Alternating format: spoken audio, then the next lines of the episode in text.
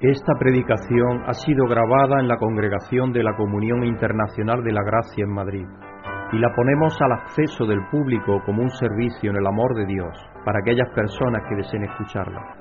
Pedimos que la palabra de Dios tome vida en tu corazón mientras escuches.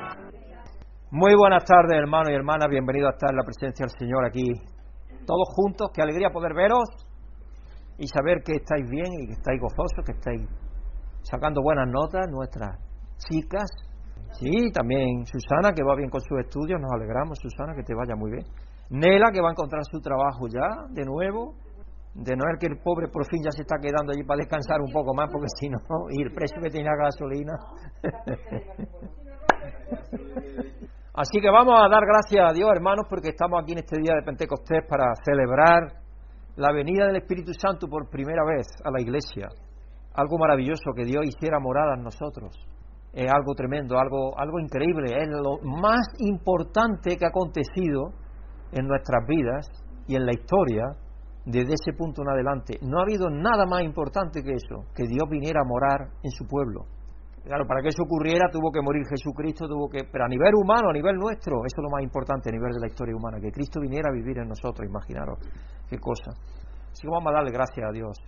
Padre amoroso, venimos delante de ti porque Tú eres Señor y Señor de señores y Rey de reyes y eres de todo fiar, porque tú dijiste, Señor, que nos enviaría al Espíritu Santo. Tu Hijo Jesucristo lo dijo, que el Padre enviaría al Espíritu Santo y así es. Y sabemos que tú vives en nosotros, Señor, es algo que nosotros no podemos apreciar en el valor inmenso que tiene, Padre, que tú vivas en cada uno de nosotros, que nuestra vida sea una vida tuya totalmente y que sea una vida nueva, una vida cambiada, una vida restaurada, una vida sin pecado, Señor, para ti, porque tu Hijo Jesucristo murió por cada uno de nosotros. Y cuando enviaste el Espíritu Santo nos santificaste y nos preparaste para decirte sí, aquel sí que tu Hijo Jesucristo dijo por nosotros, para unirnos a ti en la empresa que tu Hijo Jesucristo está llevando a cabo para ti, Señor, que es dar a conocer al mundo entero que tú quieres que estén todos contigo, a tu lado, Señor.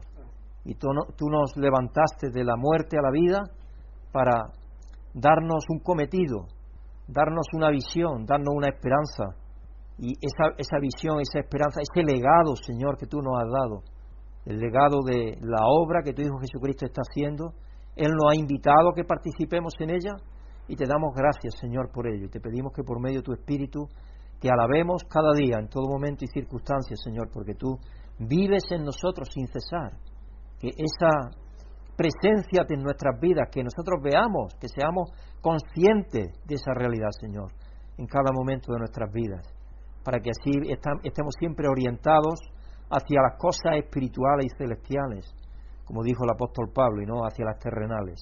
Así que te damos las gracias, Padre, por esa realidad inmensa, por ese amor que tú nos tienes por esa bendición tan grande y te pedimos por todo tu pueblo alrededor de la tierra, Señor, por todos los que conocen de ti, Señor, que tú estés con ellos, que los bendigas, que los ayudes por los que no pueden estar aquí con nosotros, que aquellos que están todavía titubeando si venir o no, Señor, que tú les des el empujoncito para que se decidan a venir y estar con nosotros, Señor. El deseo es que esta casa se llene, Señor, y todas las iglesias alrededor del mundo, Señor, que se llenen, que tu pueblo sea vivificado y que cada uno de nosotros llevemos tu luz y tu esperanza a todos aquellos que nos rodean para que otros puedan ver que tú verdaderamente eres y que eres galardonador de los que te buscan, Señor.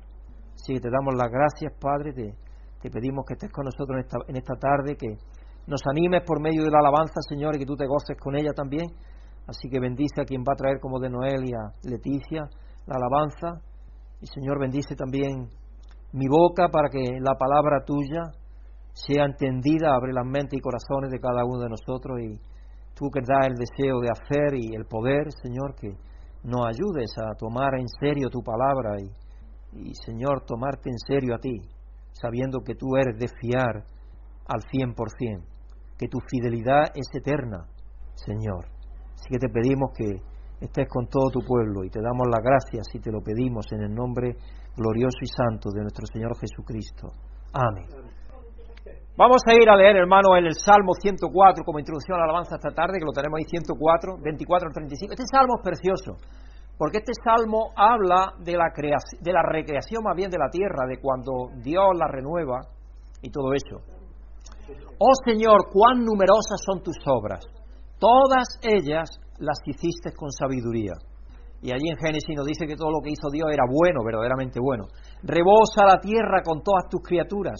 Allí está el mar, ancho e infinito, que abundan animales grandes y pequeños cuyo número es imposible de conocer. Allí navegan los barcos y se mece el leviatán, que tú creaste para jugar con él. Todos ellos esperan de ti que a su tiempo les des su alimento. Leviatán es un término que se supone que es un cachalote, un animal. También podría ser un animal que como volara y fuera de mar, pero que tuviera como unas alitas que hiciera saltos. Pero no se sabe. Otros lo interpretan mal como si fuera Satanás. Yo no, no lo veo yo eso en la escritura. No lo veo. Es un, un animal grande de mar, de mar. Todos ellos esperan en ti, que a tu tiempo les des su alimento. Tú les das y ellos recogen. Abres la mano y se colman de los bienes. Si escondes tu rostro, se aterran. Si les quitas el alimento, mueren y vuelven al polvo. Pero si envías tu espíritu, son creados y así renueva la faz de la tierra. Y ese es un versículo que se viene entendiendo por algunos intérpretes bíblicos como la recreación de la tierra, porque la tierra, si uno se lee Génesis al principio, dice que estaba vacía, estaba en confusión y vacía. Había, y entonces Dios separa la agua de arriba del agua de arriba, a través del Espíritu Santo, por la palabra de Jesucristo es que interviene y eso sucede. Entonces, posiblemente se refiere a eso. Pero si envías tu espíritu, son creados y así renueva la faz de la tierra. Que la gloria del Señor perdure eternamente, que el Señor se regocije en sus obras. Y esa primera creación también es un paralelo con la recreación espiritual que Dios está llevando a cabo en cada uno de nosotros. Cuando viene el Espíritu Santo a, a ser activo en cada uno de nosotros. Él mira la tierra y la hace temblar, toca los montes y los hace echar humo. Ah, es el volcán, hablando de los volcanes, por ejemplo, las grietas que se abren en la tierra. Él mira la tierra y hace temblar, toca los montes y lo hace echar humo. Cantaré al Señor toda mi vida, cantaré salmos a mi Dios, mientras tenga aliento. Quiera Él agradarse de mi meditación. Yo, por mi parte, me alegro en el Señor. Que desaparezcan de la tierra los pecadores que no existan más los malvados.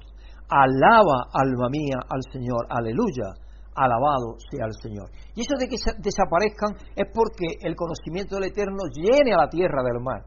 No es porque Dios quiera echarlos a alguna parte y destruirlos, no, eso lo entendemos mal si eso es lo que leemos. No, es que lo que quiere es que no haya ya pecadores en la tierra, que no haya ninguno, que no existan los malvados. ¿Por qué? Porque Dios lo ha llenado de su sabiduría, de su conocimiento. Eso es lo que tenemos que ver. Alaba alma mía al Señor, aleluya, alabado sea el Señor. Así que los versículos iniciales de este salmo pueden describir en poesía sublime la creación del mundo. Si os leéis los primeros versículos, antes de lo que yo he leído, desde el principio del salmo, podéis ver que aparentemente eso es lo que está describiendo el salmista. Dios es verdaderamente grande porque creó los cielos y la tierra. Se viste con honor y majestad y sin embargo se detiene para mirar al caos y las tinieblas que precedían al orden y a la belleza de nuestra tierra. Porque eso es lo que vemos en el primer, versículo de Génesis. Y la tierra estaba desordenada y vacía. Tohu y Bohu, que son dos palabras en hebreo que identifican eso, vacía y sin orden. Y Dios no crea desorden. Entonces algo ahí ocasionó, no vamos a entrar dentro de esa cosa porque no, no nos corresponde eso hoy se viste con honor, como digo, y majestad, y sin embargo se detiene a mirarlo el caos y las tinieblas que predecían al orden y la belleza de nuestra tierra. El salmo que nos llama a adorar hoy declara que cuando Dios envía su espíritu, la vida se crea y se renueva, sustentando la obra creativa de Jesús en el fundamento de la creación, porque Jesús lo creó todo, todas las cosas son creadas por Jesucristo. Entonces el Espíritu habla lo que Jesucristo le dijo que hablase hasta el día de hoy.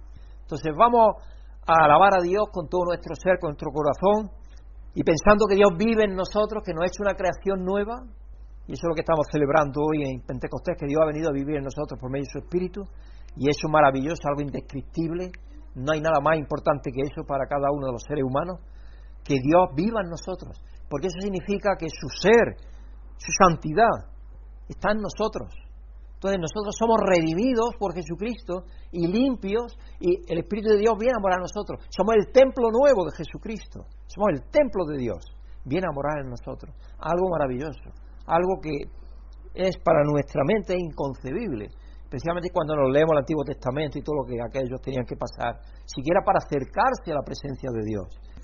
Padre Santo, gracias porque a través de Jesus Cristo nós outros temos vida e somos branqueados a cada dia, limpios, purificados por el sangue que um dia ha sido vertido na cruz del Calvário por nós outros. Graças por la purificação, por el caminho que nos ha aberto, Deus, nos dando direção, nos dando um novo caminho e nos capacitando a podermos uh, reunirmos e estarmos juntos como família, como irmãos, crescendo no Senhor, aprendendo de Sua palavra e cada dia manifestando nossa gratidão ao Senhor.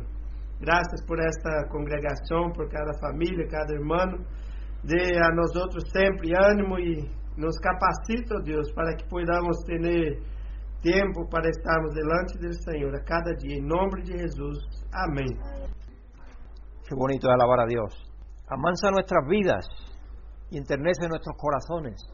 Alabar a Dios nos pone delante de Él con los, con los brazos abiertos y el corazón y la mente también abierta para recibir de Él las bendiciones y la palabra y todo lo que Él tiene para nosotros. Por eso es que vamos a dar gracias a Dios porque por medio de su Espíritu ha creado todo lo que vemos, lo sostiene y nos ha hecho una nueva creación por medio de ese mismo Espíritu. Amoroso Dios y Señor, gracias por el plan maravilloso que tú tenías desde antes de la fundación del mundo. Padre, Hijo y Espíritu Santo en total unidad, unión y armonía y relación, interpenetración de amor. Desde antes de la fundación del mundo, desde antes que nada fuese, ya estaba ese plan hecho. Así que te damos muchísimas gracias, Padre, por, porque por medio de tu Espíritu has creado todo y tú lo sostienes por medio de la palabra de tu Hijo Jesucristo, Señor.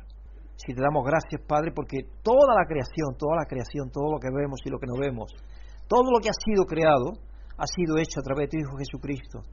Y a nosotros nos ha recreado de nuevo, Señor. Al ser humano está recreándole esa empresa más importante que se está llevando a cabo aquí en esta tierra.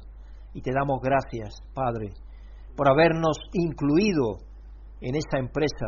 Tu Hijo Jesucristo nos ha invitado a ser portadores de la buena noticia de que tú te has reconciliado con el mundo y quieres que nosotros transmitamos esa, ese legado, Señor, y que guardemos ese legado para transmitirlo y que lo preservemos y que aún lo aumentemos con nuestra propia experiencia de relación contigo. Así que te damos las gracias, Padre, y te pedimos que tú nos ayudes cada día a sentir tu presencia en nuestras vidas y gozarnos en ella y darte gracias y tener la fortaleza para someternos a ti como tus servidores, Señor, que tú quieres que seamos, dándote gracias y pidiéndotelo en el nombre glorioso y santo y, bendito de nuestro Señor Jesucristo, que lo hace posible. Amén. Y vamos a pedirle algo que aquí, al final del, del, cántico, dice, alma mía, alaba al Señor, aleluya, alabado sea el Señor. Es un canto de gozo, de alegría, cuando tú reconsideras lo que Dios ha hecho, toda la creación, todo eso. Tú lo que piensas, darle gloria a Dios, en sentirte contento y alegre, se te olvida todos los problemas que tengas, los exámenes, lo otro, lo otro, se te olvida todo eso, porque tú estás delante de Dios. Igual que, ¿os acordáis de David cuando danzó delante del arca? Delante del arca y él iba casi medio desnudo, si no se daba ni cuenta de que estaba adorando a Dios. Y esa desnudez de alma es lo que Dios quiere delante de nosotros, delante de Él. Que surja que nosotros abramos el alma de esa manera, que derramemos nuestra vida, es otra expresión que se utiliza en el Antiguo Testamento en los Salmos mucho, derramar nuestra vida delante del Señor. Eso es lo que hacía Ana cuando estaba llorando pidiéndole tener a Samuel, tener un descendiente. Estaba derramando su alma delante del Señor, estaba con toda su vida delante del Señor para que el Señor hiciera. Así que vamos a pedir que Dios nos ayude a alegrarnos en el Señor. ¿Quién quiere pedir eso a Dios? Eterno Padre Celestial, Señor, estamos muy agradecidos porque siempre estás ahí, Señor, pendiente de nosotros. Tú nos amas, nos cuidas, nos consuelas, nos da la fuerza, Señor, nos libra y nos protege del mal.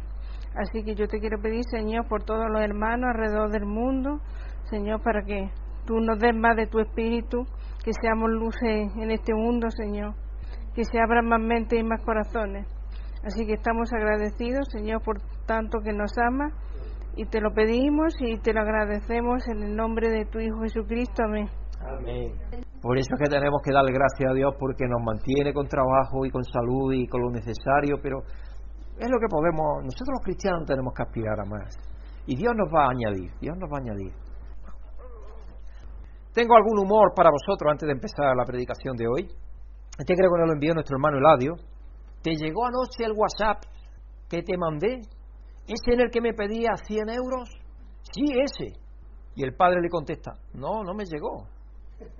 Que nos perdonen los catalanes, pobrecitos. Yo he vivido allí cinco años. Estaba un catalán en su casa y le da un ataque cardíaco. Avisan a la ambulancia para llegar lo antes posible al hospital. Una ambulancia pagada, que de momento esté y la llevan. Lo montan en la camilla, lo suben en la ambulancia y el camino de camino el médico le dice al ayudante, rápido, póngale la mascarilla. Y el catalán dice, no, por favor, no, póngame la más baratilla. Hay uno que dice, de respecto a es que si me empiezo con los catalanes voy a contar más de uno. ¿Cómo meter 10 catalanes en un SEA, un SEA 600? Un SEA 600 eran los primeros coches que había aquí, muy chiquititos. Para, para colocar 10 catalanes en un 600, lo único que tienes que hacer es tirar un billete de 100 euros dentro. Un individuo va a la consulta médica y dice, doctor, vengo para que me reconozca. El médico se lo queda mirando de arriba abajo y le contesta, disculpe, pero ahora no caigo. No le reconozco, no sé quién es. Esta semana de Pentecostés, mientras celebramos al Padre enviando al Espíritu después de la ascensión de Jesús, como Jesús había dicho a los discípulos, mi, Padre os enviará la promesa del Espíritu. Nuestro tema es el Espíritu que nos sostiene, el Espíritu que sostiene. Sostiene todo, sostiene la creación, nos sostiene a nosotros todo. En Hechos 2, 1, 21 relata la venida del Espíritu Santo, quien inmediatamente continúa el ministerio de Jesús.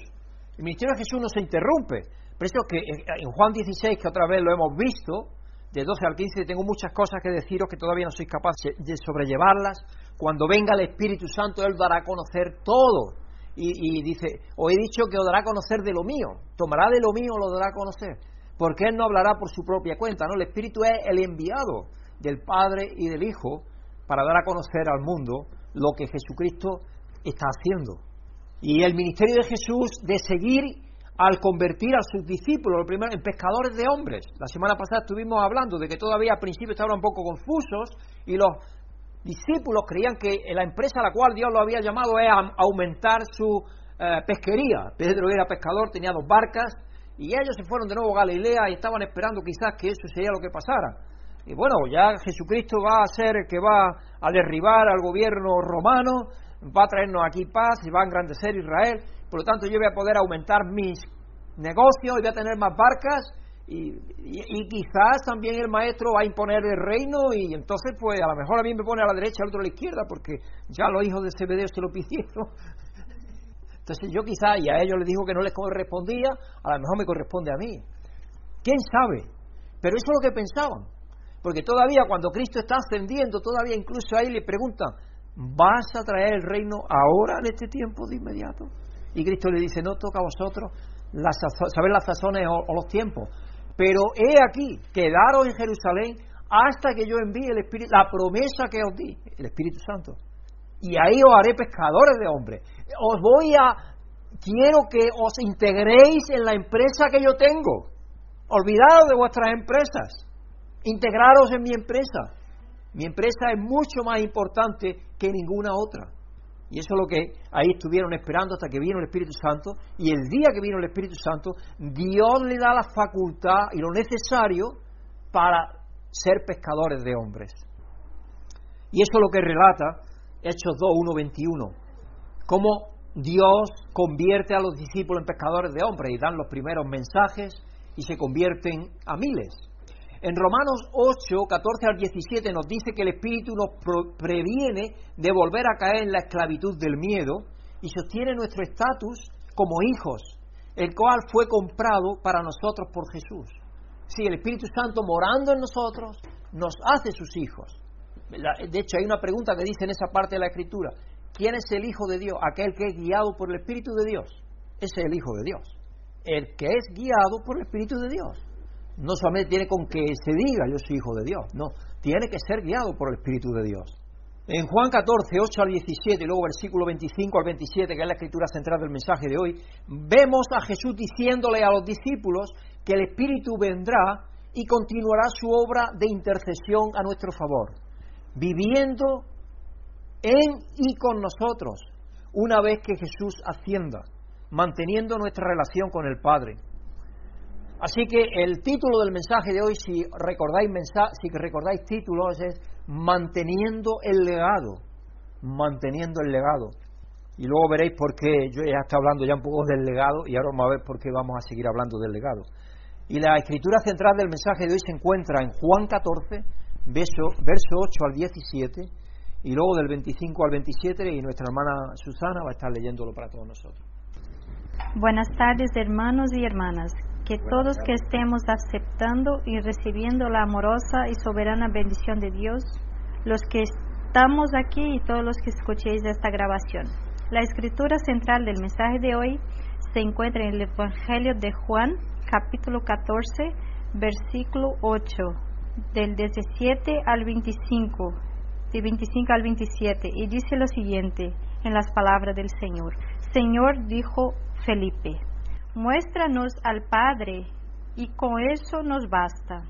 Pero Felipe, tanto tiempo llevo ya entre vosotros y todavía no me conoces. El que me había visto a mí, había visto al Padre. ¿Cómo puede decirme, muéstranos al Padre?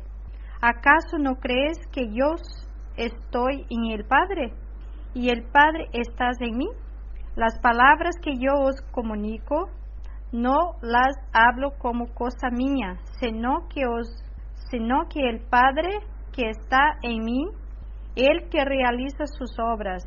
Créedme cuando os digo que estoy en el Padre y el Padre está en mí. Y al menos creedme por las mismas obras. Ciertamente os aseguro que el que cree en mí, las obras, las mis obras que yo hago también, él las hará. Y aún las hará mayores, porque yo vuelvo al Padre. Porque cualquier cosa que pidáis a mi nombre, yo lo haré. Así será glorificado el Padre y el Hijo lo que pidáis en mi nombre, yo lo haré. Si me amáis, aborreceréis mis si me amáis, aborreceréis mis mandamientos, y yo pediré al Padre, y os dará otro consolador para que os acompañe siempre, el Espíritu de verdad, a quien el mundo no pude aceptar, porque no lo vino, no lo ve ni lo conoce. Pero vosotros, si lo conocéis, porque vive con vosotros y estás en vosotros. Versículos 25 al 27. Todo esto lo digo ahora que estoy con vosotros, pero el consolador, el Espíritu Santo, a quien el Padre enviará en mi nombre, os enseñará todas las cosas y os dará recordar todo lo que he dicho. La paz os dejo, mi paz os doy. Yo no os lo doy como la del mundo. No os angustiéis ni os acobardéis. Muchas gracias, Susana. Sí, tenemos algunas palabras que son difíciles. si alguna vez has trabajado para una gran empresa, una gran organización o has sido parte del liderazgo de la iglesia, aquellos que estamos en la junta directiva, te has sentado en la junta de una organización benéfica o has estado al borde de la muerte propia, es posible que hayas oído hablar del concepto pasar el legado. Si las personas ya cuando están a punto de morir, entonces piensan, ¿qué voy a hacer con lo que tengo? ¿Cómo voy a pasar el legado que, que he conseguido? ¿A quién se lo voy a pasar? Algunas personas crean instituciones, crean fundaciones, y eso es pasar el legado. El concepto es bastante simple, es el proceso de pensar en cómo lo que estás haciendo impactará a las generaciones futuras, o lo que tú has logrado hacer o has conseguido tener, cómo va a afectar eso a las muchas instituciones de enseñanza son parte de un legado, alguien que en el pasado creó una fundación y creó un, un, patronato, y ese patronato es el que administra el legado, lo que él legó, ya sean bienes, sean libros, eh, ideas, lo que él legó, cuadros, cualquier cosa que fuese. Y eso es, va, va a impactar en las generaciones futuras. Imaginaros si es alguien que deja dicho y establecido un colegio, una entidad de enseñanza. Se van a beneficiar muchos jóvenes de esa entidad de enseñanza, van a ser educados ahí.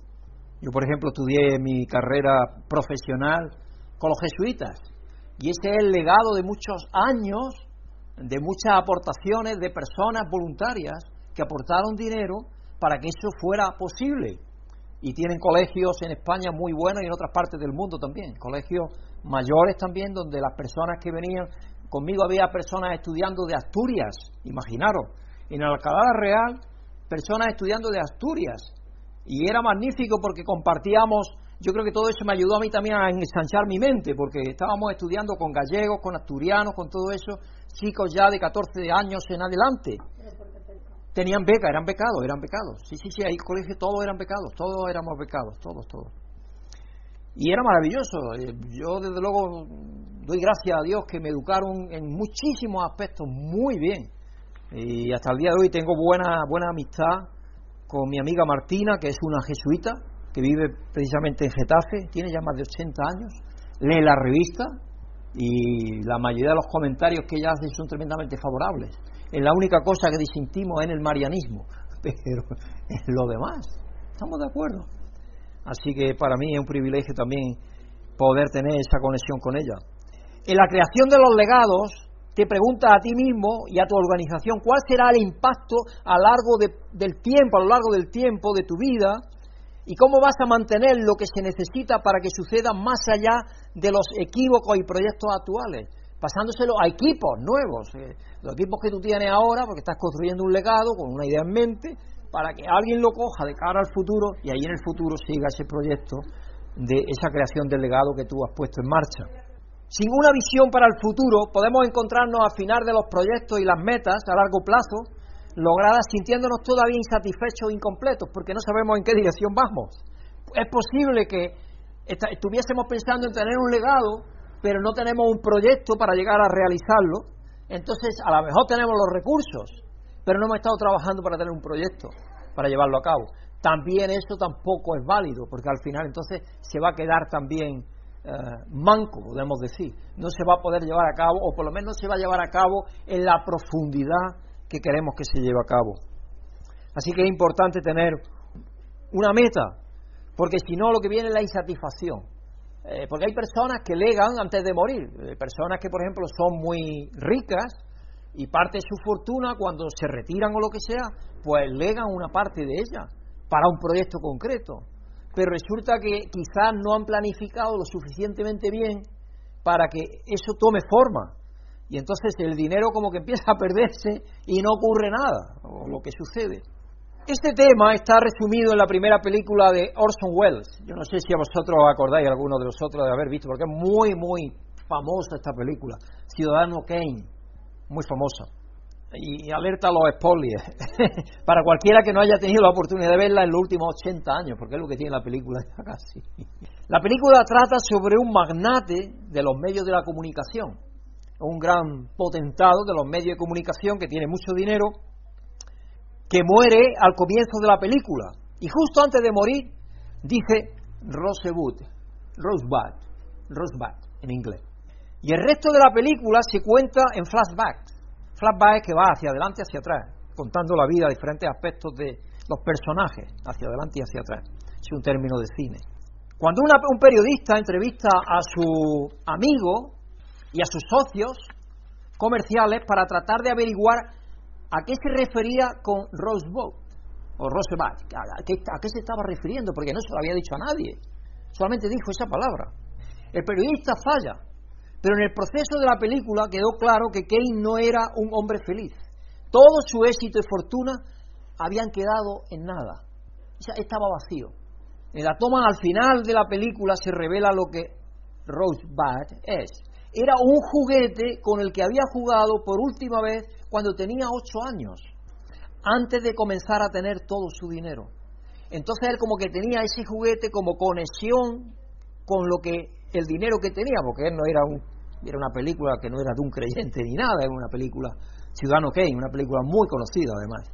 El mensaje de la película es claro, la riqueza de Kane no le trajo la felicidad, sino todo lo contrario, su legado no tenía valor, porque tampoco organizó, lo organizó de forma que se llevara a cabo en una forma efectiva, valga la redundancia.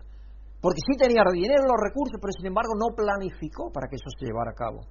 Había construido un imperio que perduraría más allá de él, pero era el legado que pensaba que quería, no el que realmente importaba. La verdad es que cualquier legado que persigamos fuera de participar con Jesús en su empresa de ser pescadores de hombres, dándole a saber que el Padre se ha reconciliado con ellos, no hay nada que tenga más valor que eso, hermano, nada. Y ciertamente no es el legado que realmente importa. Cualquier otra cosa que podamos conseguir no es el legado que importa. Como vosotros sabéis, yo, Dios me llamó siendo muy joven, estando precisamente estudiando, ahí conseguí la dirección de la revista nuestra que publicábamos entonces, La Pura Verdad, cuando tenía 18 años, y estando en Barcelona solo, allí en un pueblecito donde se hablaba solo catalán, y yo no me entendía con la gente porque todo, hablaba en catalán. Yo iba a una tienda y todo catalán, allí, de payeses, porque era gente de, agricultura, y tenías que hablar en catalán, si no es que no te atendían a veces. Era así. Entonces yo eh, me, me, hice más introvertido, era un poco introvertido, me hice más empecé a tocar la guitarra y fue donde aprendí los pocos acordes que sé, muy poco. Pero Ana, bastante, lo bastante como que Ana el otro día estaba tocando algo, un rasgado, y Ana dice, eso es flamenco. Ana se dio cuenta que era flamenco. Entonces me sé algunos acordes. Y ahí pues yo empecé a, a recibir la revista porque en la escuela, en la, escuela de maestría industrial, ahí había un compañero mío que estaba leyendo la revista siempre. Y la tenía así leyendo y yo le decía, ¿pero qué lees, Antonio? Dice, lee una revista que se llama La Pura Verdad. Eh, revista de comprensión, tenía su titulillo por debajo, se llama Revista de Comprensión.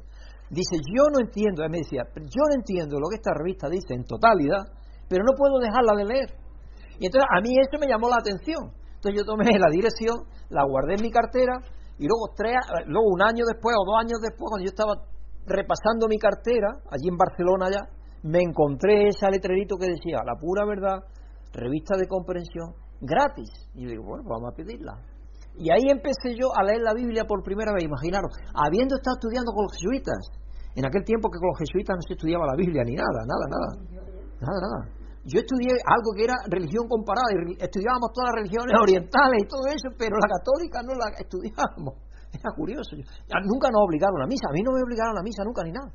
Ahora, en la primaria sí, en la primaria teníamos que hacer rosario y todas aquellas cosas, pero ya en mayores jamás me obligaron a nada, jamás. Además eran los años 70 que hubo un periodo de una enseñanza muy especial que hubo, eh, casi casi como enseñanza libre, donde, bueno, el plantel de profesores que teníamos iban desde conservadores, conservadores totales, a anarquistas. Sí, sí, un abanico tremendo, tremendo. Yo me sorprendí, porque yo estaba sorprendido de ese pastel no tan diverso.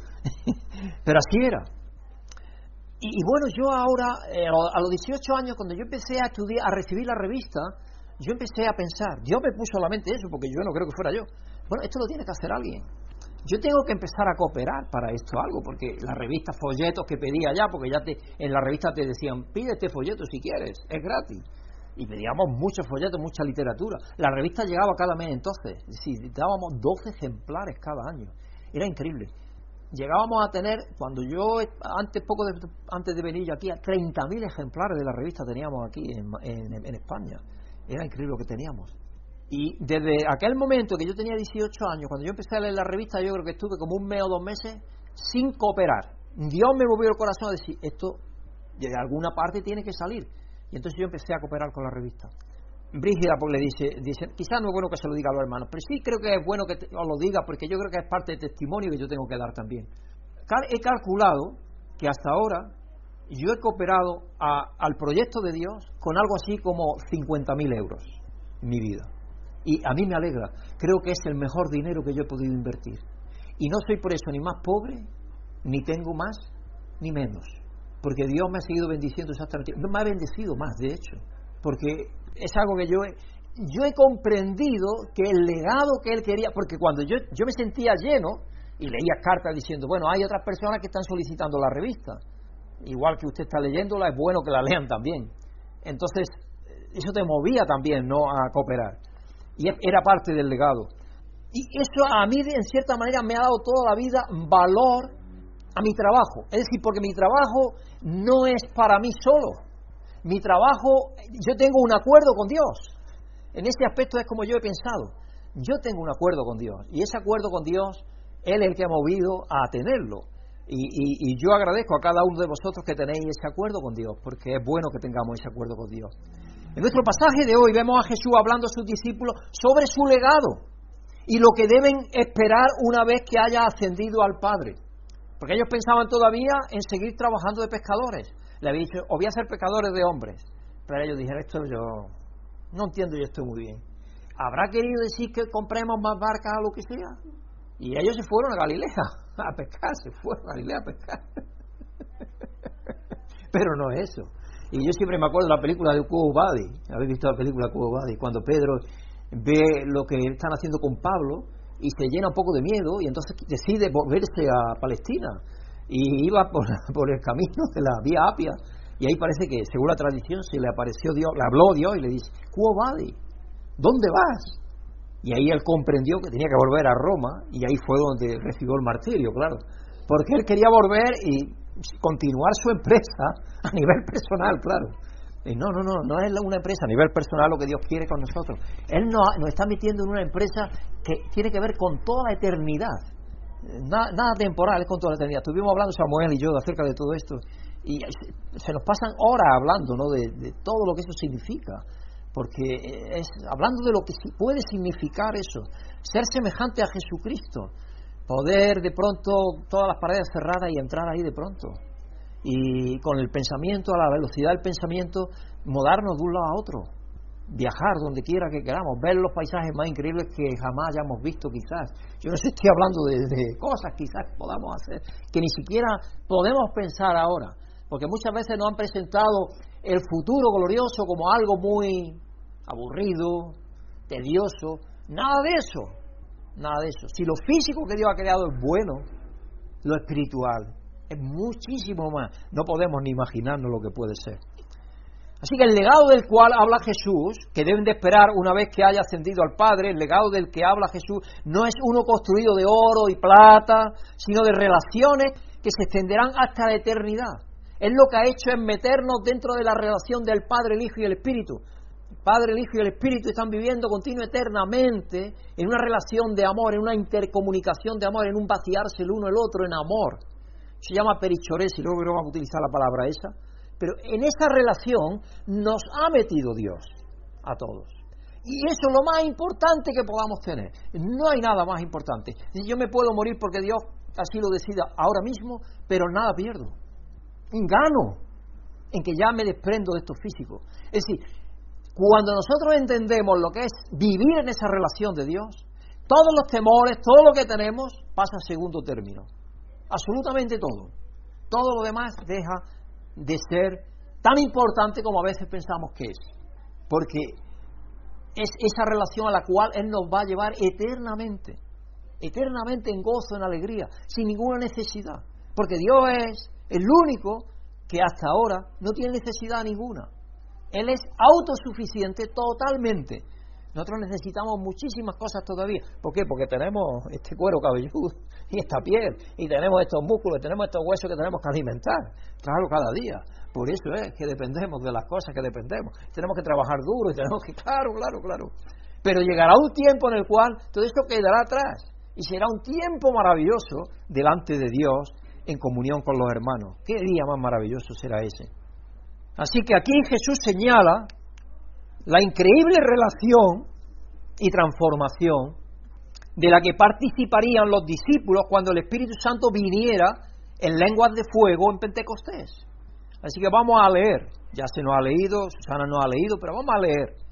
Señor, dijo Felipe, muéstranos al Padre y con eso nos basta. Porque para ellos, imaginaros para ellos, es como wow, pero si Yo he practicado monoteísmo toda mi vida. Yo he querido toda mi vida en un Dios solo. Y efectivamente es un Dios. Pero es que hay Padre y hay Hijo y hay Espíritu Santo, pero es solo uno. Entonces, claro, Felipe se sintió, muéstranos al Padre y nos basta. Porque eso ya es como una cosa más. No sé si lo estaba diciendo en, broma o lo estaba diciendo un poco en burla o lo estaba diciendo para satisfacción. No lo sé. Pero él tenía un meollo en su cabeza igual que tenían todos los discípulos acerca de la naturaleza de Dios. Claro, porque la fe judía es monoteísta. Dios se relacionó con ellos en el desierto 40 años solamente único. Sin embargo, si leen las escrituras con atención, tú vas a ver el Espíritu Santo y vas a ver al Mesías también en el Antiguo Testamento. Pero ellos partieron de aquella manifestación de Dios en el, en el desierto, yo soy el que soy, y solamente se quedaron con eso. Y entonces parece que al leer la escritura estaban cegados, como dice la palabra de Dios. No podían ver lo que hay en el Antiguo Testamento. Porque en el Antiguo Testamento también se manifiesta, también se da a conocer Dios como es. En menor medida, por supuesto, con el Nuevo Testamento, porque yo ya he explicado que la revelación de Dios es progresiva. ¿sí? No revela Dios lo mismo de su naturaleza en Génesis que, lo que revela luego en la, a través de, por ejemplo, de Isaías. Y menos en Jesucristo, y menos todavía en las epístolas cada vez va revelando más y más y más, es progresivo. Por eso es importante que leamos, leemos toda la Biblia, pero siempre teniendo en cuenta que Dios se ha revelado de menor a mayor, porque claro, si tú imagínate si al principio allí les da todo, no pueden digerirlo siquiera. Y si ya le dijo Cristo a propios discípulos, que estuvo con ellos tres años y medio, si yo dijera todo, no sois capaces de sobrellevarlo. Entonces imaginaros cuánto es así. Muéstranos al Padre y nos basta. Entonces Cristo dice, pero Felipe, tanto tiempo llevo ya con vosotros y todavía no me conoces. El que me ha visto a mí ha visto el Padre, porque un solo ser. ¿Cómo puedes decirme muéstranos al Padre? ¿Acaso no crees que yo estoy en el Padre y el Padre está en mí? Y es esa relación de interpenetración y comunión y unión de amor es lo que hace a Dios único, siendo al mismo tiempo tres personas distintas. Esa, eh, eh, porque están unidos eterna y continuamente, Padre, Hijo y Espíritu Santo, continuamente. Por eso que el, el símbolo, uno de los símbolos que se usan para Dios es la triqueta, no sé si sabéis la triqueta, que es redonda con unas cuerdas que se entrecruzan. Yo alguna vez la he proyectado. Eh, creo que la tengo en el ordenador, si queréis me, me, me decís para que os la presente, pero la tengo ahí en el ordenador. Porque los padres estaban, los padres de la iglesia estaban siempre buscando algo que uh, simbolizara esa interpenetración, esa interconexión, que tú no puedes quitar una parte si no la destrozas, porque eso es lo que pasa con Dios, es todo tan íntimo. Y claro, también se hace la luz, porque la luz tiene calor, brillo y eh, reflejo, pero y si quita uno ya no hay. Para que haya calor, la luz de una lámpara tiene calor al mismo tiempo, tiene luz y tiene reflejo. Y si tú quitas una, tienes que quitar las demás no existen separadas. En una luz, por ejemplo, de una vela, la vela empieza a tener tres cosas al mismo tiempo en cuanto se inicia. La, diferencia tan grande de una vela a Dios es que Dios no tiene comienzo. Dios es la luz del mundo, continua y eternamente. Por eso dice Cristo, ¿acaso no crees que yo estoy en mi Padre y el Padre está en mí? Es decir, esa interpenetración, esa comunión, unión y relación de lo que está hablando, está hablando de la relación. De eso es lo que habla Dios. Jesucristo no le contesta a Felipe, le contesta con la realidad de lo que Dios es y dice que en esa realidad es la cual nos va a llevar a esa realidad. Las palabras que yo os comunico, ¿acaso no crees que yo estoy en mi Padre y que el Padre está en mí? Las palabras que yo os comunico no las hablo como cosa mía, sino que es el Padre que está en mí el que realiza sus obras. Creedme cuando yo os digo que yo estoy en el Padre y que el Padre está en mí o al menos creedme por las mismas obras. Pues claro, era un ser mortal, hasta que de nuevo resucitó y, y se glorificó, era Dios, pero tenía carne, entonces ellos sabían que algo más había. Entonces, por eso, creerme por las obras que Dios hace a través de mí, que Dios está en mí realmente. Ciertamente os aseguro que el que cree en mí, las obras que yo hago también él las hará y aún las hará mayores, porque yo vuelvo al Padre. Por eso que nos dijo, os conviene que yo me vaya, porque el Padre os enviará al Consolador. Os conviene que yo me vaya, porque bueno, la diferencia es total. De que Dios habitara a nuestro lado, como habitó con los discípulos y en el Antiguo Testamento con toda la miriada de gente que vivió. de israelitas al lado de ellos, en la Shekinah de Dios mientras existió, mientras, bueno, mientras se manifestó así de esa manera Dios. Vamos a ser precisos hablando. Pero cuando viene Jesucristo, cuando viene Jesucristo, todavía está al lado. Todavía está al lado. Es cuando Él muere y envía al Espíritu Santo que Él viene a morar en nosotros por medio del Espíritu Santo. Y esa es la relación más profunda que tenemos. Ni con esposos, ni con hijos, ni con nada. Es una relación que no se puede comparar. Esa es la relación más profunda que tenemos con Dios. A Dios le podemos contar todas las cosas. A veces ni hace falta que se las contemos, Él las sabe ya. Pero a veces quiere que se las contemos, porque contárselas significa que dependemos de Él. Eso es lo que significa. No es que no las sepa, Él lo sabe todo. Pero cuando se las decimos es porque es igual que un padre que antes de hablar su hijo sabe más o menos lo que necesita. Eh, sobre todo las mamás que estáis más pendientes de ellos y todo eso. Antes de que os diga las cosas ya sabéis más o menos cómo va la cosa. ¿Cuánto más Dios? Nuestro Padre sabe y aún las hará mayores porque yo vuelvo al Padre. Cualquier cosa que pidáis en mi nombre, yo la haré. Ahí estamos. Así será glorificado el Padre en el Hijo. Lo que pidáis en mi nombre, yo lo haré. Si me amáis, obedeced, perdón, obedeceréis mis mandamientos. Y yo pediré al Padre y os dará otro consolador para que os acompañe siempre. El Espíritu de verdad a quien el mundo no puede aceptar porque no lo ve ni lo conoce. Pero vosotros sí lo conocéis, porque vive con vosotros y estará en vosotros. De alguna manera, luego el apóstol Pablo nos dice también en 1 Corintios 3, creo que es, donde nos dice que el Señor es el Espíritu también. Dios es Espíritu, Dios es Espíritu, esa es una de las aclaraciones de, de fe, ¿no? Dios es el Espíritu. Entonces, indiscutiblemente que el Espíritu de Dios estaba también ahí cuando estaba Jesús con ellos estaba el Padre también ahí, porque es que no podemos dividir. Es decir, no podemos dividir a Dios Padre como si fuera una cosa separada del Hijo y separada del Espíritu Santo. No, Dios es Dios, único. Por eso dice, pero vosotros sí lo conocéis porque vive con vosotros y estará en vosotros. ¿Cuándo empezó a estar en los discípulos? Cuando, el día Pentecostés. Ahí lo recibieron. Ahí empezó a estar en los discípulos. Así que el contexto de nuestro pasaje, hermano, es la conversación y las oraciones de Jesús con sus discípulos en la última cena. Todo esto sigue desde la última cena, todo esto es lo que estaba diciendo. Y en esta maravillosa sección del Evangelio de Juan, tenemos el registro más largo y quizás más teológicamente profundo de Jesús hablando en las Escrituras. Aquí Jesús está dialogando con Tomás, quien está tratando de entender la idea de que Jesús le está diciendo que se va a ir, Tomás tiene preguntas. ¿A dónde vas y cómo llegamos nosotros? ¿Cómo sabemos el camino? Le dice. ¿Cómo sabemos el camino? Tomás era muy práctico, ¿no? Yo si no meto la mano y lo... en respuesta Jesús lo dirige al Padre, a quien ahora conocen y han visto porque han visto a Jesús.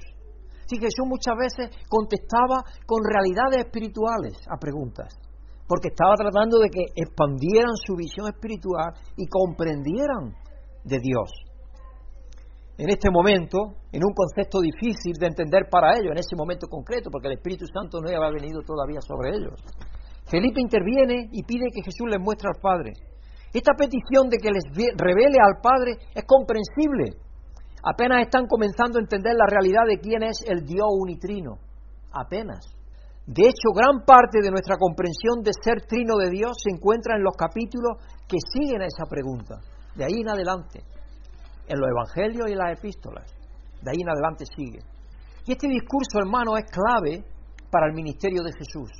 La venida del reino de Dios es sinónimo de la revelación propia de Dios a través de Jesús. Es darnos a conocer lo que Él es y a, eh, a lo que Él nos ha llamado a ser, a lo que Él nos ha hecho ser en Jesucristo. Eso es el reino de Dios. Es algo que Él está haciendo nuevo. No es un reino de este mundo, pero si mi reino no es de este mundo no tiene nada que ver con Herodes, ni con Roma, ni eh, nada de eso tiene que ver, nada de eso. Así que Dios quiere ser conocido por nosotros y Jesús nos lo da a conocer. Pero seamos realistas. Si Jesús le hubiera dicho a los discípulos todos estos pasajes que nosotros ahora conocemos acerca de la unidad con su Padre y luego ascendiera al cielo después de su resurrección, ¿cuánto tiempo habría pasado antes de que los discípulos se olvidaran de esa realidad? Por eso Jesús le dijo, todavía tengo cosas que no soy capaz de sobrellevarlas. O lo habíais mostrando, no os preocupéis, pero no es tiempo ahora. No es tiempo. ¿Cuánto tiempo pasaría antes de que el discurso en el aposento alto, la noche en que Jesús fue traicionado, se volviera confuso y poco claro? ¿Cómo podrían mantener esta revelación la clave de nuestra relación con Dios? Si Dios nada más se hubiera dicho allí todo y punto, ya no hay más. Pero Dios proveyó para eso y para que eso no sucediera, que no se fumara esa realidad del incremento de la comprensión de la relación con Dios, de lo que Dios es. Y eso es lo que tenemos a continuación. Fijaos lo que nos dice en el versículo 25, eh, eh, Juan 14, 25 al 27.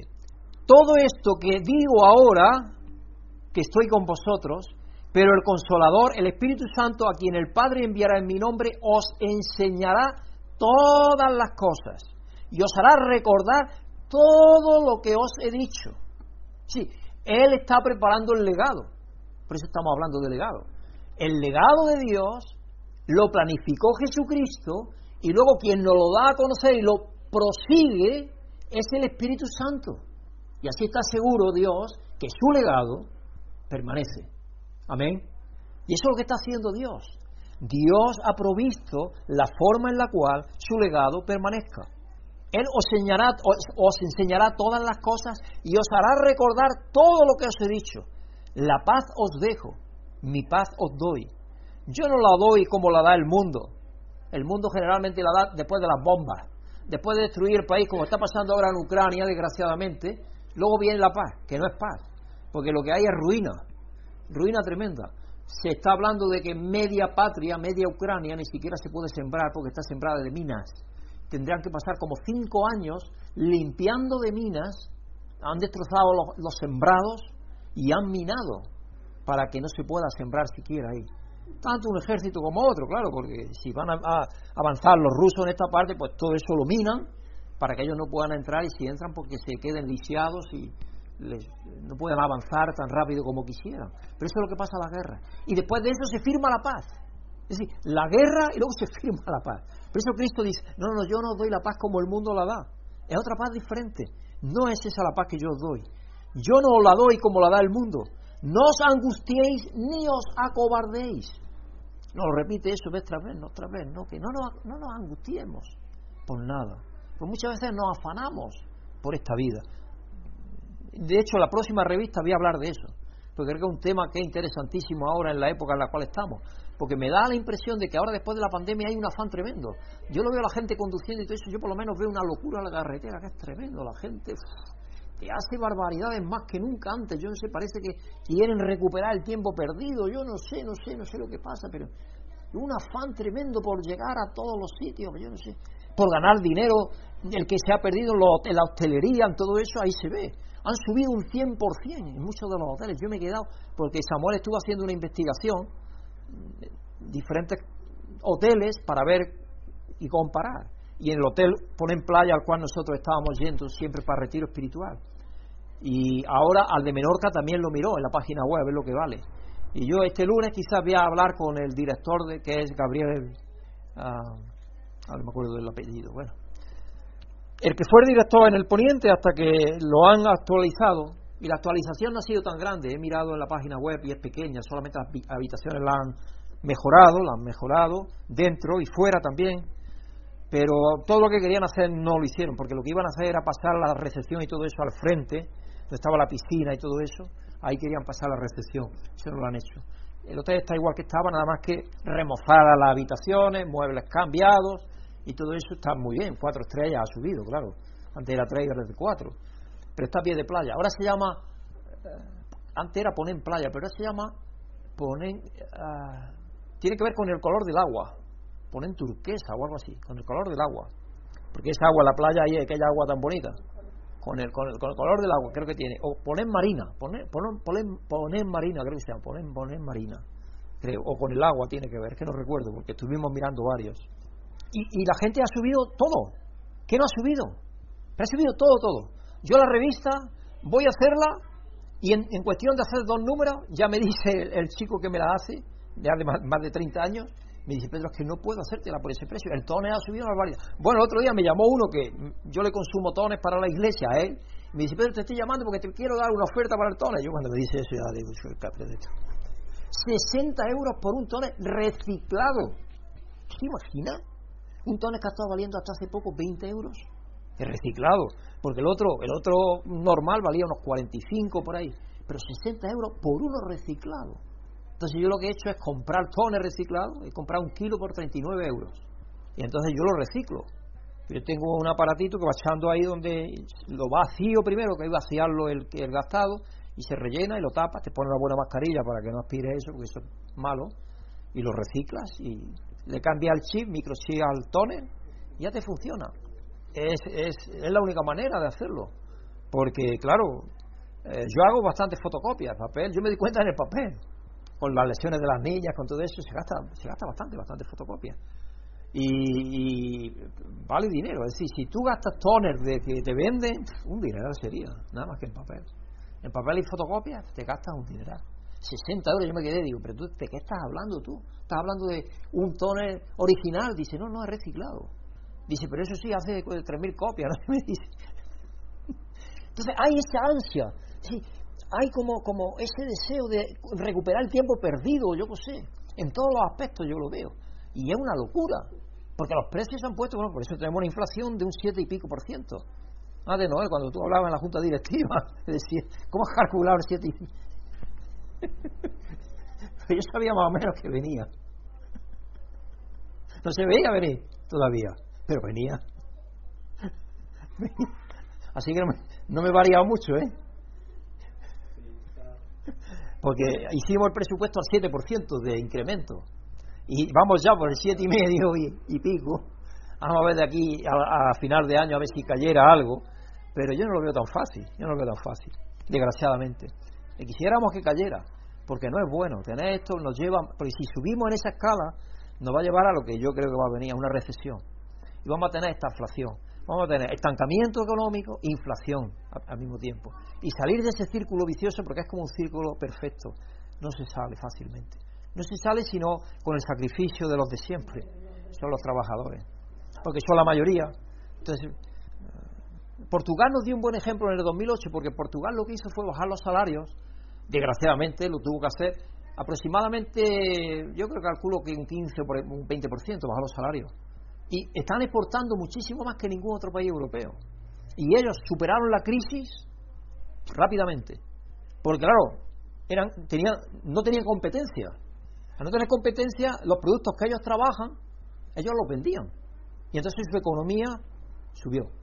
Y ahora, están, ahora estaban empezando a recuperarlo, pero la guerra de Ucrania desgraciadamente lo ha dejado otra vez colgado. Pero eso es lo que pasa. Desgraciadamente el mundo es así. Este mundo, por eso es que en este mundo no podemos confiar, porque de la noche a la mañana puede cambiar todo. Sin embargo, el legado de Dios, que es lo que estamos viendo, ese legado permanece porque Dios ha encargado de que Él personalmente lo lleve a cabo. Nosotros solamente nos ha invitado a ser participantes en Él.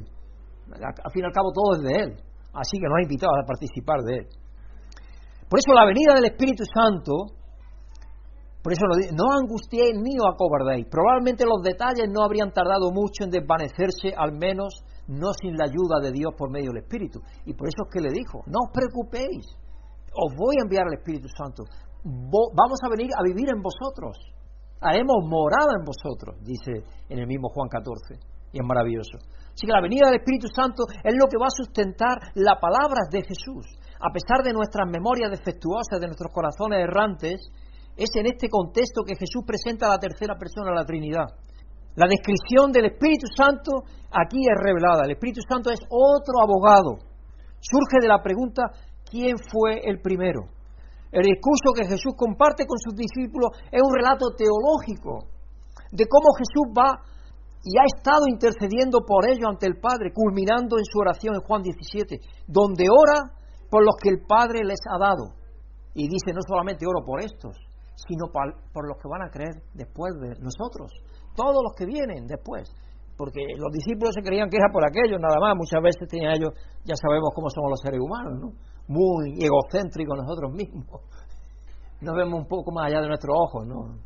Entonces, él dice, no, Padre, no suelo rogo por esto, sino por los que han de creer por el testimonio de ellos, por la palabra de ellos, porque ese es el cometido que Dios nos ha dado, es donde Dios nos ha metido, es la empresa en la cual nos ha metido, a ser pescadores de hombres. Jesús le asegura que el Espíritu Santo viene a mantener y a continuar la obra que Él comenzó y no cesará. Está manteniendo el legado que Jesús creó en el nuevo pacto con su sangre.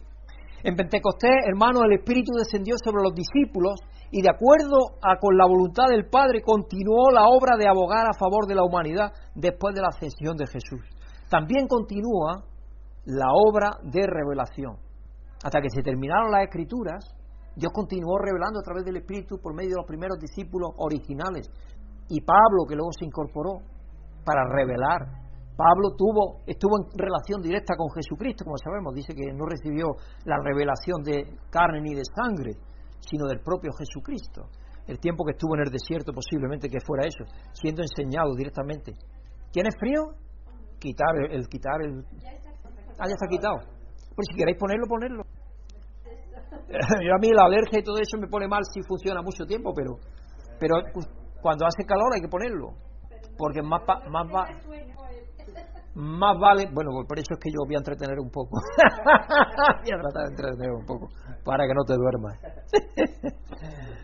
Ay, Señor, bueno, sí, así es, así es, así es, así es. Así es. Las preguntas que asaltaban a Tomás y a Felipe se hicieron comprensibles con la presencia del Espíritu Santo en ellos. Ese día, cuando ellos vieron dirigirse en las lenguas en Capadocio, en Frigio, en, latín, en, la lengua de Egipto, en cada una de las lenguas de los que estaban allí presentes, cuando ellos vieron eso, dijeron, caramba, esto es verdad de lo que Dios dijo. Nos está usando para llevar las buenas noticias a gente que de otra manera nosotros no pudiéramos llevarlas. Y eso lo hizo Dios patentizar delante de ellos mismos y delante de los que estaban ahí siendo testigos, que iban llamando 3.000 un día y 10.000 otros, que Dios era y que estaba haciendo maravillas ahí.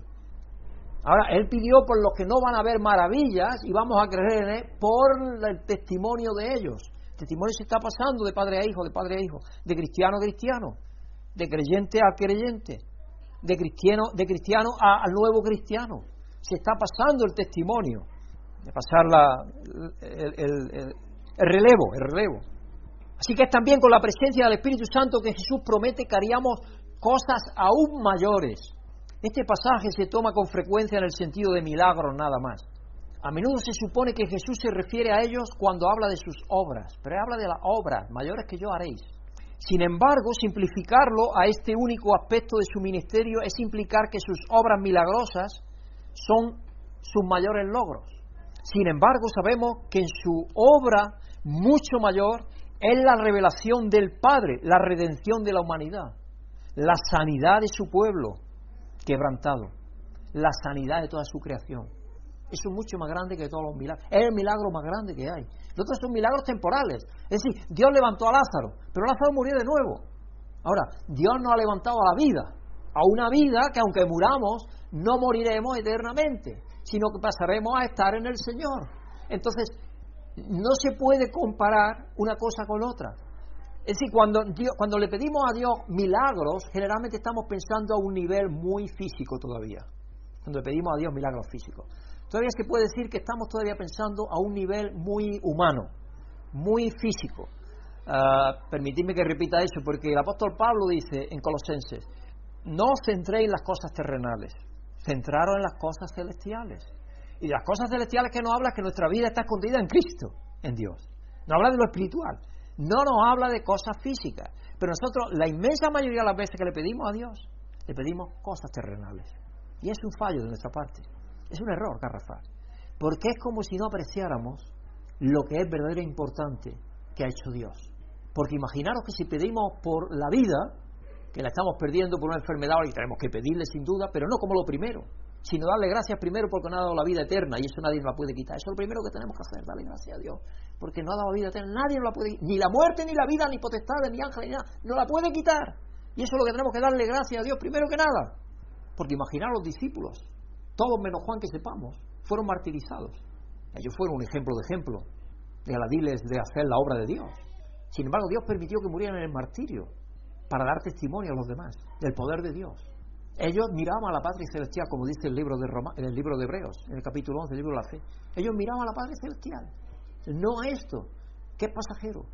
Y, y el Espíritu Santo nos ayuda o nos debería ayudar, hermano, a pensar más y más en eso. Porque el legado de Dios no tiene que ver con lo físico, tiene que ver con lo espiritual. ¿Cuántas veces fallamos en reconocer cuál es el legado de Dios? Así que, sin embargo, simplificarlo, este único aspecto del ministerio es implicar que las obras milagrosas son mayores que los logros. Y como digo, la obra mayor es la proclamación del año del favor del Señor. Todas estas obras más grandes son que incluso la resurrección de Lázaro. Porque Lázaro, después de resucitar, ¿qué pasó? Murió. Murió como cualquier otro mortal. Entonces, sí, Dios hizo el milagro para él de vivir por un tiempo más largo. Lo hizo con Ezequías, lo hizo con la suegra de Pedro, lo hizo con otros. Pero eso no es lo más importante. Por eso, ah, cuando hay predicadores algo que todo centra nada más en milagros físicos, yo me, da pena. Os lo digo sinceramente, honestamente me da pena porque no, no conocen o, ignoran lo que verdaderamente es importante. Porque lo que nos tiene que dar fe, lo que nos tiene que dar fuerza, lo que nos tiene que dar cada día un espíritu renovado, asentado en el Señor, es saber que Él nos ha dado, Él se ha dado a nosotros y que no podemos perder nada porque Él nos ha dado todo, aunque la muerte nos venga. Son estas obras de la venida del Espíritu Santo, continuó a través de los discípulos en Hechos 2, 36 al 41. Por tanto, sepa bien todo Israel, y ahí está predicando Pedro, creo es, que a este Jesús a quien vosotros crucificasteis, Dios lo ha hecho Señor y Mesías. Cuando oyeron todos estos, se sintieron profundamente conmovidos y le dijeron a Pedro y a, otros, a los otros apóstoles, hermanos, ¿qué debemos de hacer? ¿Qué debemos de hacer? Cuando supieron que Jesús había muerto por todos. ¿Qué debemos de hacer? Arrepentíos y bautizaos cada uno de vosotros en el nombre de Jesucristo para perdón de vuestros pecados, le contestó Pedro, y recibiréis el don del Espíritu Santo. En efecto, la promesa es para vosotros, para vuestros hijos y para todos los extranjeros, es decir, para todos aquellos, para todos aquellos a quienes el Señor nuestro Dios quiera llamar. Y con muchas razones le exhortaba diciéndoles, salvaos de esta generación perversa Así pues, los que recibieron su mensaje fueron bautizados y aquel día se unieron a la iglesia unas tres mil personas. Ahí tenemos el milagro. Ahí tenemos la realidad del Espíritu Santo trabajando. Ahí tenemos la realidad de hacer los pescadores de hombres. Ahí tenemos la empresa a la cual Dios lo había llamado. Una empresa que no tenía que ver con ser pescadores con barcas. No, tenía que ser pescadores con la palabra de Dios. La primera obra que realizaron los discípulos a recibir el Espíritu Santo en Pentecostés fue la continuación de la declaración de Jesús del reino de Dios. Los pescadores y recaudadores de impuestos se habían convertido en oradores y predicadores. Y por el poder del Espíritu Santo sus palabras encendieron la chispa de la fe entre mil creyentes después de una sola proclamación del Evangelio. Por medio de la predicación personal, con nuestro ejemplo de amor y cuando sean necesarias las palabras, de forma organizada como iglesia, por medio de la congregación y la iglesia a nivel nacional, por medio de la revista, de la web y de otros esfuerzos evangelísticos, Dios sigue haciendo por medio de nuestra pequeña iglesia, por medio del Espíritu Santo, que se incendie en otros la chispa de la fe. Quizás no lo veamos en números que vengan aquí, pero yo no sé cuántas personas están cambiando sus vidas en diferentes lugares alrededor de la tierra. Sí, yo como el otro día decía, de pronto una persona de Estados Unidos, ahí llama y me dice, soy tal, la hermana de cuál, y es que ha puesto Dios en nuestro corazón enviar una ofrenda a España. Algo ha habido de siembra por ahí para que eso suceda. Eso no sucede así como así. Y es la segunda o tercera vez que ya me acontece. Entonces, Dios está ahí. No lo dudéis. No dudéis, hermanos. No tiene que ver con números. Tiene que ver que Dios está haciendo su obra y Él la hace como Él quiere. Y como decían el otro día, nos decía, Dios quizás nos ha llamado más a predicar el Evangelio por medio de la revista, por medio de otras cosas, que más que a crear congregación, por lo que sea. Yo no lo sé, no sé. Yo es que hablo mucho de la palabra porque es lo que conozco y creo que es lo que hay que hablar. Yo no me invento cosas. Yo predico a Dios, predico a Jesús crucificado y predico la santa palabra de Él. Entonces, claro, eso no es tan atractivo como decir que tú vas a ser rico mañana. Lo atractivo es lo otro. Pero es que eso no es lo que es el Evangelio. Lo siento mucho para pagar la revista, que ya ha subido este año, como digo, un 20%, porque la subieron primeramente 5 uh, céntimos por ejemplar, y luego la volvieron a subir otros 5, la última vez que fui. El franqueo de la revista también ha subido bastante este año. por la web, de todos los demás esfuerzos evangelísticos que realizamos, la Iglesia necesita dinero. De ahí la necesidad de nuestro apoyo económico regular y nuestras ofrendas periódicas. Así que vamos a coger una ofrenda, la ofrenda de Pentecostés, porque es un día de celebración. Y estamos ya casi terminando, hermanos, así que eh, ya estamos terminando, ya no nos falta nada. Así que vamos a coger esto. Ya aguantar un poco más el sueño. vamos a coger la ofrenda.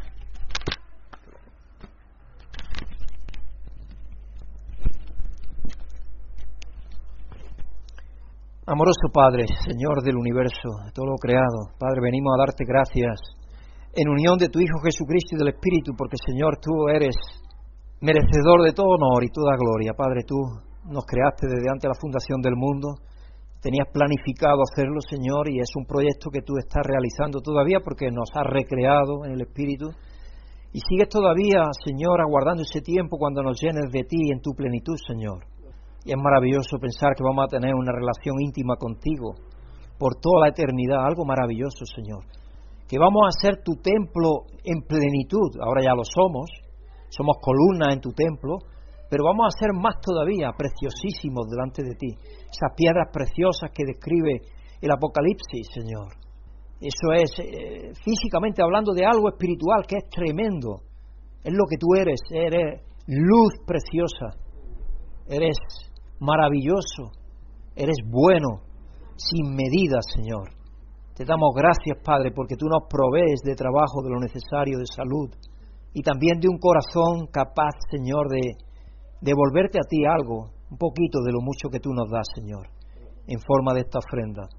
Así que te damos gracias, Padre, por cada uno de aquí presente y de los hermanos que van a estar entregando también una ofrenda cuando ellos lo crean conveniente y tú les muevas a hacerlo, Señor, que tú bendigas sus vidas y las nuestras y que nos ayudes, Padre, a seguir pensando en lo espiritual, en lo profundo, en lo verdadero, en lo que tú nos has hecho ser en tu Hijo Jesucristo y en esa plenitud que nos aguarda. Porque ahora nuestra vida verdadera está escondida en tu Hijo Jesucristo y estamos a tu derecha en Él. Y es maravilloso, Señor. Es grandioso, es asombroso, es apabullante, Señor. Y por eso es que te damos gracias, porque tú nos has dado algo que nosotros ni soñábamos de ninguna de las maneras, Señor. Así que Padre, ayúdanos a apreciar el don de la vida, de la verdadera vida eterna.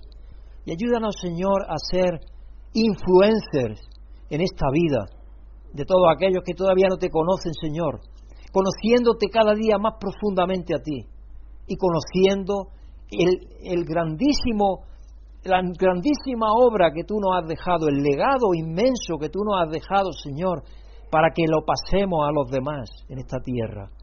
Señor, te damos las gracias por permitirnos ofrendarte y te pedimos que bendigas con sabiduría la Junta Directiva y a mí para que la utilicemos en la forma más sabia y siendo guiados por ti en aquello que tú quieres que hagamos para que muchísimas más personas te conozcan a ti como único Dios verdadero, a tu Hijo Jesucristo y al Espíritu Santo, en el nombre de quien te pedimos y te damos las gracias.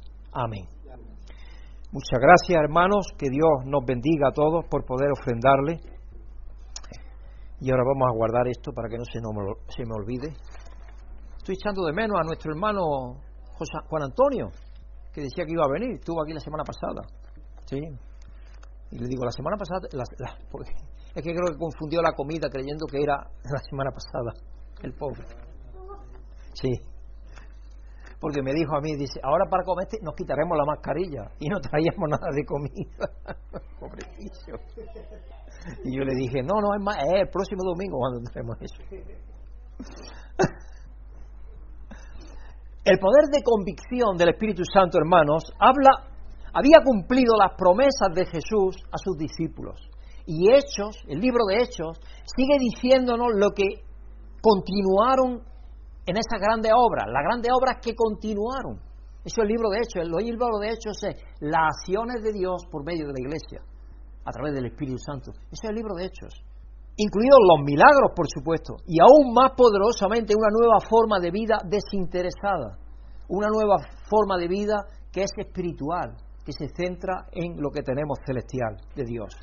Las ataduras egoístas del pecado fueron rotas Y, la, y el Espíritu Santo aseguró que no fuésemos atados por el pecado nuevamente, que cuando quiera que pecamos, Dios nos muestra que ese no es el camino, que no hemos sido hechos para eso, que hemos sido hechos para Él en santidad. Eso que nos muestra el Espíritu Santo.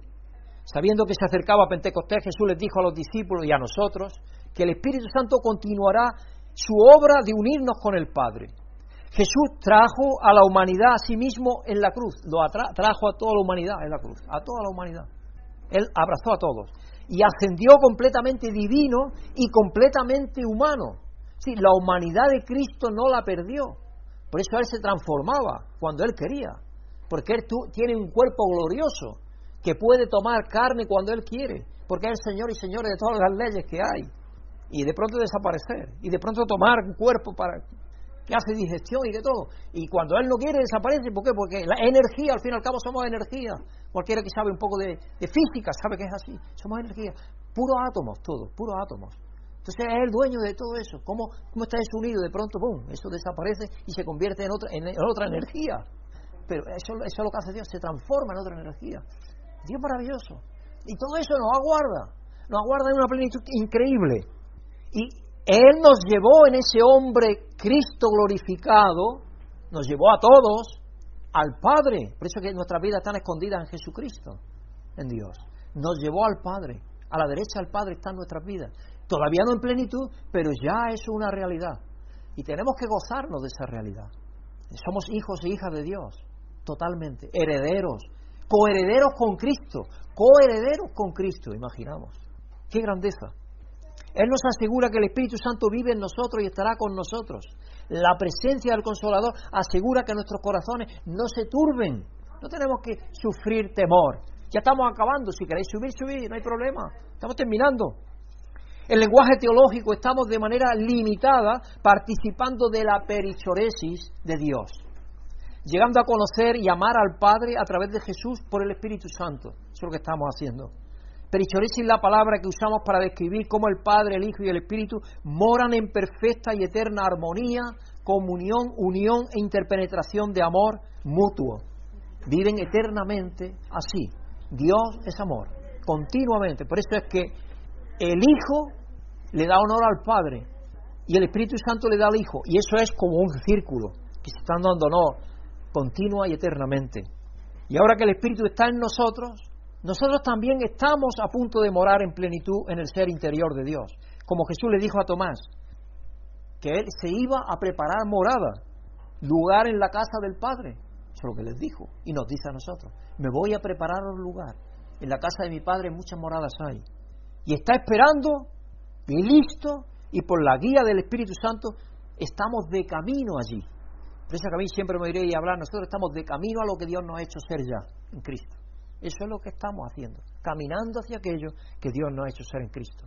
Así que hermano, este es nuestro legado, participar con Jesús en el trabajo que está haciendo para el Padre. Y no nos olvidemos de lo que dijo Cristo. Dijo, yo puedo levantar hijos de las piedras, en caso de que se lo dijo a los judíos. Entonces, a nosotros tenemos, tenemos que movernos. Eh, eh, nuestro hijo Samuel está muy, muy, celoso, porque es como tiene, tiene como el primer amor todavía, está celoso de Dios. Y de verdad, cuando hablamos con él, a nosotros nos llena de ánimo, ¿no? De, de, energía. De, porque, claro, él, dice, pero está todavía así, ¿no? Dice, pero papá, si es que, que la iglesia tiene que tener más vida. Si Cristo vive en ella. Necesitamos tener más vida, más vivir más lo que, lo que somos en Dios. Mostrar más el amor. Mostrar más la unidad. Hoy están comiendo allí juntos también, después del servicio. Y yo me alegro de eso. Así que el Espíritu Santo nos consuela, nos enseña, nos señala continuamente la relación en la que hemos sido invitados con el Padre, el Hijo y el Espíritu. Como cristianos sabemos que nuestro legado no se trata de la acumulación de riquezas o de cosas, no se trata de eso, ni siquiera se trata de escribir un libro. Y una cosa que tengo una quimera en mi mente de poder escribir un libro algún día. No sé si podré, o por lo menos publicar mi libro de poemas o terminarlo, o lo que sea, porque tengo un libro de poemas, pero eso no es para mí lo más importante. Yo cuando Dios me llamó al ministerio, todo eso lo aparqué en un lado. Todo eso se quedó a un lado. Todas esas cosas para mí no tienen valor. Eso es secundario. Lo primero es serviros a vosotros y honrar a Dios con mi vida. Eso ha sido lo primero a lo largo de treinta y tantos años que llevo ya en el ministerio. Y me alegro de gozo y de alegría de poder hacerlo. Y mientras Dios me permita, ese va a ser mi trabajo, porque yo me gozo en el Señor hacerlo. Y espero que vosotros estéis gozando también de poder hacerlo. Así que nuestro legado más importante es nuestra relación con Jesús, una relación que Él prometió a sus discípulos que vendría a través del Espíritu Santo. Esta promesa se cumplió en Pentecostés y continúa hoy y continuará hasta que Cristo retorne. Entonces la pregunta que tenemos que hacernos en esta tarde todos nosotros es, ¿estoy participando por medio del Espíritu Santo para mantener, acrecentar y pasar ese legado a otros? Porque a eso es lo que nos ha invitado Dios, a esa empresa, a pasar el legado a otros. Confío en que así sea. Que Dios nos ayude a todos a hacer eso realidad. Que Dios bendiga hermanos, que tengáis buena semana y nos llene de, ser conscientes de su presencia. Señor Dios, gracias por podermos compreender a cada día que em Cristo Jesus somos mais que vencedores. Graças também por podermos entender um pouco da natureza de Deus em Jesus Cristo e o Espírito Santo habitando em nós outros nos dando cap capacidade, compreensão e discernimento para estarmos buscando sempre melhorarmos nossas vidas e nos aperfeiçoar, eh, Deus, delante do Senhor, sendo trabalhados por Ti mesmo, meu Padre. Graças pela vida desta congregação e eu te pido a cada dia que nos ensine sempre o caminho, assim como estava ensinando o caminho a Tomás e a outros discípulos também nesse contexto, que tu também puedas nos ensinar sempre o caminho, porque tu eres o caminho, a verdade e a vida. Graças, Padre, por tudo, te alabamos e reconhecemos que somos eternamente dependentes do Senhor. Nos capacita, Deus, nos dando sempre necessário para estarmos nesse caminho, buscando sempre o Senhor sempre contribuindo com nossas finanças, com nossas forças também, com nossa participação, nos envolvendo, nos involucrando sempre na obra do Senhor, sabendo que a recompensa vem de Ti, ó Padre. Graças por tudo, em nome de Jesus. Amém. Si has sentido la bendición de Dios por medio de esta predicación, agradecemos tus oraciones y apoyo para que este ministerio pueda seguir siendo usado por Dios para bendecir a otros. Pedimos que el amor y la paz de Dios, que sobrepasa todo conocimiento, llenen tu vida.